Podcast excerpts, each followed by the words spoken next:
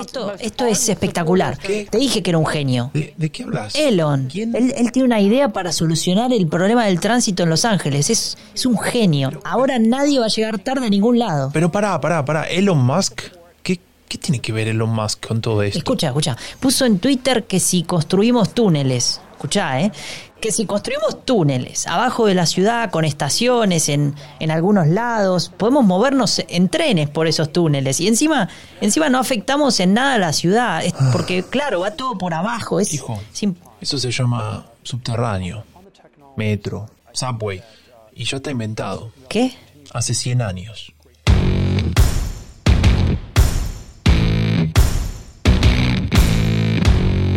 Joven y entusiasta adolescente se queda perplejo por un momento y luego lo invade la decepción. Agacha la cabeza y se vuelve a su habitación. Él es uno de los tantos jóvenes que se entusiasman, como nos hemos entusiasmado todos con algo novedoso. Pero en este caso se trata de un pensamiento algo peligroso. Uno que promete mucho pero cumple poco. Uno que anuncia libertad plena, pero que en el fondo desprecia los principios democráticos. ¿Alguna vez te preguntaste de dónde viene la narrativa de Donald Trump? ¿Escuchaste hablar sobre una supuesta decadencia moral de Occidente? ¿Cuál es el poder de los Bolsonaros o los Milley en Latinoamérica? El discurso de la derecha radical tiene raíces profundas. No son solo fuegos artificiales. Son premisas, supuestos y teorías desarrolladas por un conjunto de pensadores desde hace ya varias décadas, los ideólogos de las nuevas derechas. Soy Franco de Ledona y te invito a desvelar la genealogía del pensamiento político de las nuevas derechas, una serie especial de Epidemia Ultra sobre los orígenes del discurso de la derecha radical. Una producción de Rombo Podcast y Anfibia Podcast con el apoyo del Laboratorio de Estudios sobre Democracia y Autoritarismos de la Universidad Nacional de San Martín. Hoy presentamos Los neoreaccionarios de Silicon Valley.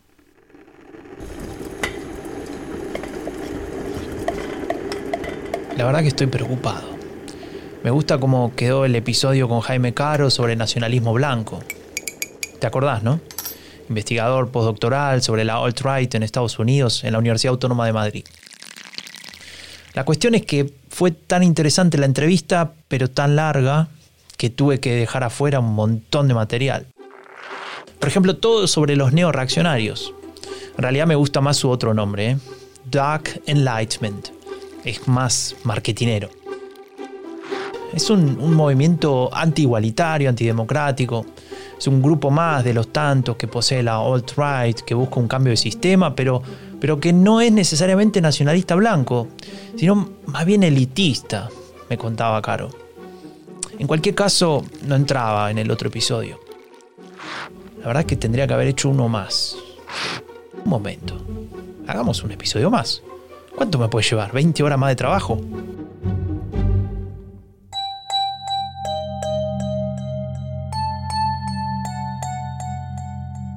Vamos a empezar por el principio, volviendo a las definiciones que nos brinda Jaime Caro. La red en, en, este sentido sí se podría dividir en minigrupos, en minigrupos casi medio infinitos, entre comillas. Y sí, al alt-right, a ser una, un movimiento horizontal y rizomático, en el estilo de Luciano del, del término, pues mmm, todos estos grupos tienen objetivos más o menos comunes, porque hay algunos que son más etnonacionalistas que otros.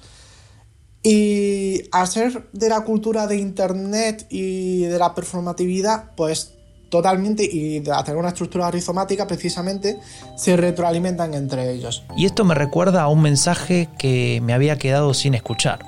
Me lo envió Daniel Rueda, que también participó en el episodio anterior sobre la alt-right. A ver si lo encuentro y mientras busco... Mmm, te recuerdo que él es investigador en el King's College London, eh, especialista en extrema derecha también. Acá, acá está, escuchémoslo. Por apuntar más allá de lo político ideológico, eh, creo que también se podría hablar de, de, la creación de espacios online donde se junta gente con opiniones que ya no se pueden expresar en, en la arena pública y donde se comenta de forma más o menos irónica eh, pues bueno, la forma en que los hombres y los hombres blancos viven una sociedad que les es cada vez más hostil, se hace broma de bromas racistas de humor negro, etcétera. Y si escuchaste el episodio anterior sobre antifeminismo con Silvia Díaz Fernández, sabrás de lo que está hablando. Pero espera que tengo un segundo mensaje de voz. Lo digo porque una de las características claves de la alt-right es que es un movimiento fundamentalmente online. No solo es que sea una red un poco difusa también de pensadores, al igual que la Nouvelle Droite y, la Revolución Conservadora, sino que es que fundamentalmente es eh, su lugar de encuentro más que la plaza pública es el foro online y, eso es interesante también. yo apuntaría el elemento de, de que, bueno, estamos en la década de 2010, hay una generación que está muy familiarizada con cómo moverse por la red y que encuentra estos espacios. Entonces, yo también apuntaría eso. Ahora sí, volvamos a Jaime Caro porque nos va a contar algo muy interesante sobre dos grupos de la alt-right. Por un lado, unos que ya te mencioné, los neoreaccionarios, esos que les gusta reunirse bajo el pomposo nombre de Dark Enlightenment. Y por otro, un grupo que tal vez te suene de los medios, especialmente si estás en Latinoamérica, porque varios de sus exponentes, digamos que se han puesto de moda. Me refiero a los paleolibertarios. Al fin y al cabo, eh, estos dos grupos eh, sí que del alt-right serían los que más se retroalimentan y los que más matices se pierden entre ambos. Es decir, llega un momento en el que son muy difíciles de separar. Empecemos por los paleolibertarios o right libertarians, como se los conoce también en Estados Unidos. Para encontrar sus orígenes, tenemos que viajar en el tiempo y el espacio. Nos vamos a Europa, hace unos 50 años. En un hermoso país alpino había una vez una escuela de pensamiento en los años 70-80, en el seno de la escuela austríaca de, de, Hayek, en ese seno que era libertaria, anarcocapitalista y que venía a decir que la conjunción entre capitalismo y democracia liberal es lo mejor que ha podido pasar, ellos su idea es que precisamente gracias a que el mercado es democrático, porque eh, tú, puedes, tú tienes poder de decisión cuando compras, cuando eres consumidor, tienes un poder de decisión sobre ese producto. Entonces ellos vienen a decir que la verdadera democracia está en el mercado. Y esto es la escuela austriaca, sobre todo la parte de Hayek. Sin embargo, la armonía entre estos filósofos se resquebrajó. Dos díscolos decidieron cuestionar aquella concepción del mercado. Se llamaban Murray Rothbard y Hans Hermann Hoppe vienen a decir, oye, no, el mercado no es eh, democrático, en el mercado hay distintas personas con distintas capacidades porque no todos somos iguales. No, tenemos las mismas ni habilidades físicas ni psíquicas. Por lo tanto, el mercado no se le tiene que, que dar esa pátina de democrático, no. El mercado es prácticamente lo que es la naturaleza. La naturaleza es desigual. Entonces, el mercado es lo mejor porque es lo que más se, lo que más se parece a la naturaleza y en el mercado desempeñará mejor el que tenga más habilidad. Y como tiene más habilidad, pues esa persona tiene que ser superior y estar en una posición superior a otras. Entonces el mercado, si bien para eh, la parte de Hayek y de Milton Friedman y de la escuela austriaca es como el ordenador democrático, el que ordena democráticamente todo, y hace que horizontalmente todo el mundo tenga el poder de decisión. Para Hobbes es totalmente al contrario. El mercado es lo que ordena jerárquicamente a la sociedad. El mercado no es democrático, es antidemocrático. En esta concepción paleolibertaria no hay lugar para la duda. Y si aún la hay, voy a dejar que Jaime Caro nos cuente una metáfora creada por el propio Hooper. Y se trata de una metáfora muy importante, ya que nos permitirá entender a qué modelo de sociedad apuntan los paleolibertarios. Porque ya un momento en el que Hobbes dice que, como he mencionado antes, que el mercado no es precisamente democrático y llega a decir que incluso es mejor una monarquía, es decir, un poder autoritario defenderá mejor a los derechos individuales que un poder democrático. Y te pone el ejemplo de una casa. Si una persona, eh, si tú vives de alquiler, pues supuestamente, según Job, eh, tú no querrás cuidar tu casa tanto o no querrás tener que, o no querrás que quiera tener tanta proyección de futuro, Porque al fin y al cabo estás de, alquiler y en 5 años o 10 te marcharás. En cambio, si tú te compras la casa, la casa quieres que te dure mm, lo que te va a durar tu vida. Por lo tanto, te vas a esmerar en que esté bien cuidada y en el que haya un progreso según lo que tú dictes. Entonces, esto lo asemeja a una sociedad. Un presidente elegido democráticamente, como en 5 años se va, en 4 años se va, pues no va a cuidar de bien de tanto de la sociedad, porque al fin y al cabo está de alquiler.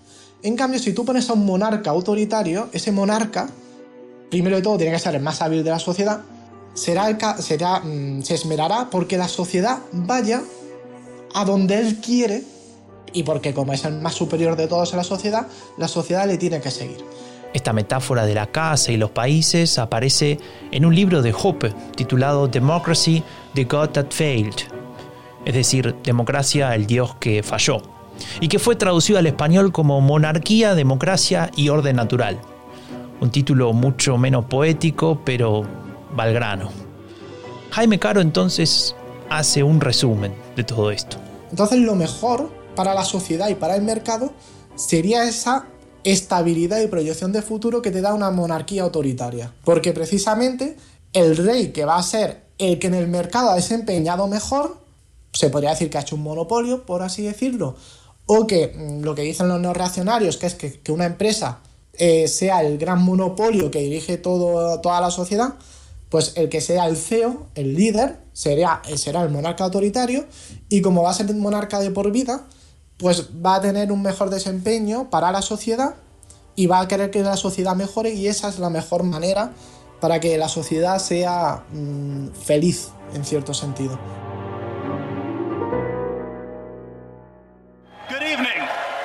Peter Thiel. I build companies and I support people who are building new things, from social networks to rocket ships. I'm not a politician, but neither is Donald Trump. He is a builder, and it's time to rebuild America. Convención Nacional del Partido Republicano en Cleveland, Estados Unidos. El que habla, como acabamos de escuchar de su propia boca, no es un político. Se llama Peter Thiel y es un billonario. Tal vez no te suene su nombre, pero seguramente conocerás a la empresa con la que hizo su fortuna, PayPal. Americans get paid less today than 10 years ago, but healthcare and college tuition cost more every year. Meanwhile, Wall Street bankers inflate bubbles in everything from government bonds to Hillary Clinton's speaking fees. Estamos en julio de 2016, plena campaña electoral. Es posible que en algunos meses Donald Trump se convierta en el nuevo presidente de los Estados Unidos. Y eso es lo que busca Chile. Aunque debo reconocer que hay algo que me llama la atención, su entusiasmo político.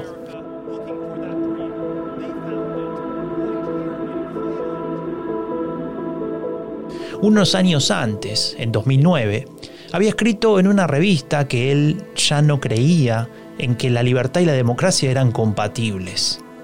En lugar de ello proponía que los libertarios debían encontrar un escape de la política. Y en otro ensayo de ese mismo año denostaba sin piedad a la política de la siguiente manera. La política hace que la gente se enoje, destruye relaciones, polariza a la gente. Se trata de el mundo contra ellos. Today's Democrat Party is held hostage by haters, absolute haters, left wing haters, angry mobs, deep state radicals, and their fake news allies. Those people are the best. They're the best allies. Sorprende que aquel Peter Thiel de 2009, aquel joven libertario indignado con la política polarizante y agresiva, sea quien tiempo después apoye con muchas ganas a Donald Trump. It's a horrible thing. Even, you know the good thing about that? Even liberals that hate me say that's terrible what they did. La figura de Thiel es un gran ejemplo para ilustrar la superposición que describe Jaime Caro cuando habla de libertarios y neoreaccionarios. Pero veamos entonces de qué se trata efectivamente el Dark Enlightenment que proponen justamente estos neoreaccionarios. Dicen que el progreso social en sí mm, no existe y que lo suyo sería una iluminación oscura, una ilustración oscura, en la cual haya determinadas conjuntos de personas que dirigen los sectores económicos de la sociedad y que ellos son los que van a decir en un futuro cómo se tiene que desempeñar la sociedad. Y esto lo uno con Peter Thiel y Elon Musk. Peter Thiel es otro de los neorracionarios y Elon Musk está yendo a. está andando esa senda hacia ser un neoreaccionario. Y estos piensan que ellos a tener millones de dólares en Silicon Valley son los que mejor pueden decir lo que le viene a la sociedad o no. Y esto en Peter Thiel no tanto, pero en Elon Musk se ve bastante bien. Elon Musk es un tío que te dice que a partir de ahora el cambio climático como mejor se puede combatir es con los coches Tesla. Y ahora tú piensas, ¿de verdad esa es la mejor idea para combatir el cambio climático? ¿No sería mejor hacer un transporte público y eliminar tanto coche en la circulación? Sí, eso sería lo mejor. Pero lo que viene a decir Elon Musk es, como yo tengo, yo soy multimillonario y me lo puedo permitir, a partir de ahora voy a ordenar el mundo según mis ideas. Si yo quiero ir a Marte porque creo que eso es lo mejor para la humanidad, vamos a ir a Marte. Y tú te puedes pensar, ¿lo mejor para la humanidad sería ahora colonizar Marte o sería, por ejemplo, eliminar el hambre en el mundo? Al final, con los reaccionarios y los libertarios de derechas, lo que vienen a decir es que tiene que haber unos grandes personajes que prácticamente el mercado los ha puesto ahí porque valen muchísimo, que sean los que dirijan autoritariamente el mundo a través de su poder económico. Se trata de una visión del mundo que genera enorme adhesión, especialmente entre muchos jóvenes que están expuestos a este tipo de discursos simplificadores. Ya un en el que tienen una masa de acólitos súper acrítica que pueden decir cualquier parida, decir cualquier tontería, y como que a otra persona sí que se la fiscalizaría por decir esa tontería, o se la fiscalizaría por decir algo y no cumplirlo, nadie, nadie le hace una crítica de decir, Elon Musk puso en un tweet que, que tenía una idea súper innovadora para eliminar el tráfico de, de la ciudad de Los Ángeles. Y su idea innovadora era cavar túneles en el suelo y meter trenes dentro. Y es como, pero ¿qué idea innovadora es esta? Es decir, estás hablando del metro que se inventó en Londres a mediados del siglo XIX. Y la gente no le dice, oye, no se ríe la gente y le dice, este tío es, tonto, es decir, que no se está, nos está vendiendo una, una idea súper innovadora a él cuando hay una idea que es que está implantada en la mayoría de capitales europeas, de capitales latinoamericanas, de capitales de Estados Unidos, es como nadie le fiscaliza y nadie le censura y le dice, oye, lo que está diciendo es una, es una tontería con la copa de un pino. Esto ya está inventado. Los neorracionarios, y como digo, Elon Musk y Peter Thiel, vienen a decir que ellos son unos libertarios porque Elon Musk se define como libertario todavía, libertario de derecha. Vienen a decir que lo mejor sería una sociedad sin Estado, en la que precisamente una persona con su emprendimiento en el mercado se, se, hiciese millonaria. Y luego tú coges y dices, vale, vamos a buscar de Silicon Valley todos los millonarios que hay a día de hoy, cuáles de ellos no han recibido ni un solo dólar de financiación pública. Y es que hay que decirlo, Elon Musk, su mayor empresa que es Tesla, no existiría si no le hubiese dado 200 millones de dólares al estado de California. Este episodio empezó con esa anécdota de Elon Musk que describía recién Jaime Caro, investigador postdoctoral sobre la alt-right en la Universidad Autónoma de Madrid. Y aquí se repite porque ilustra muy bien ese mundo alejado de la realidad en el que parecen vivir aquellos que creen ser unos elegidos, desarrollando una narrativa de self-made people que no es más que una invención, ya que poco hubiesen logrado sin el Estado. Pero lo que es aún más impactante es que tanto los neoreaccionarios como los paleolibertarios promueven una lógica que nos llevaría a vivir en una sociedad antidemocrática.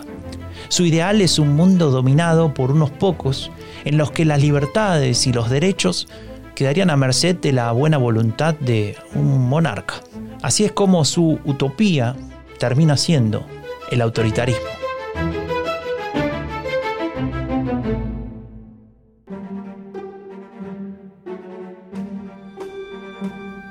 Soy Franco de Ledone y esto fue Genealogía del Pensamiento Político de las Nuevas Derechas, una serie especial de Epidemia Ultra sobre los orígenes del discurso de la derecha radical. Una producción de Rombo Podcast y Anfibia Podcast con el apoyo del Laboratorio de Estudios sobre Democracia y Autoritarismos de la Universidad Nacional de San Martín.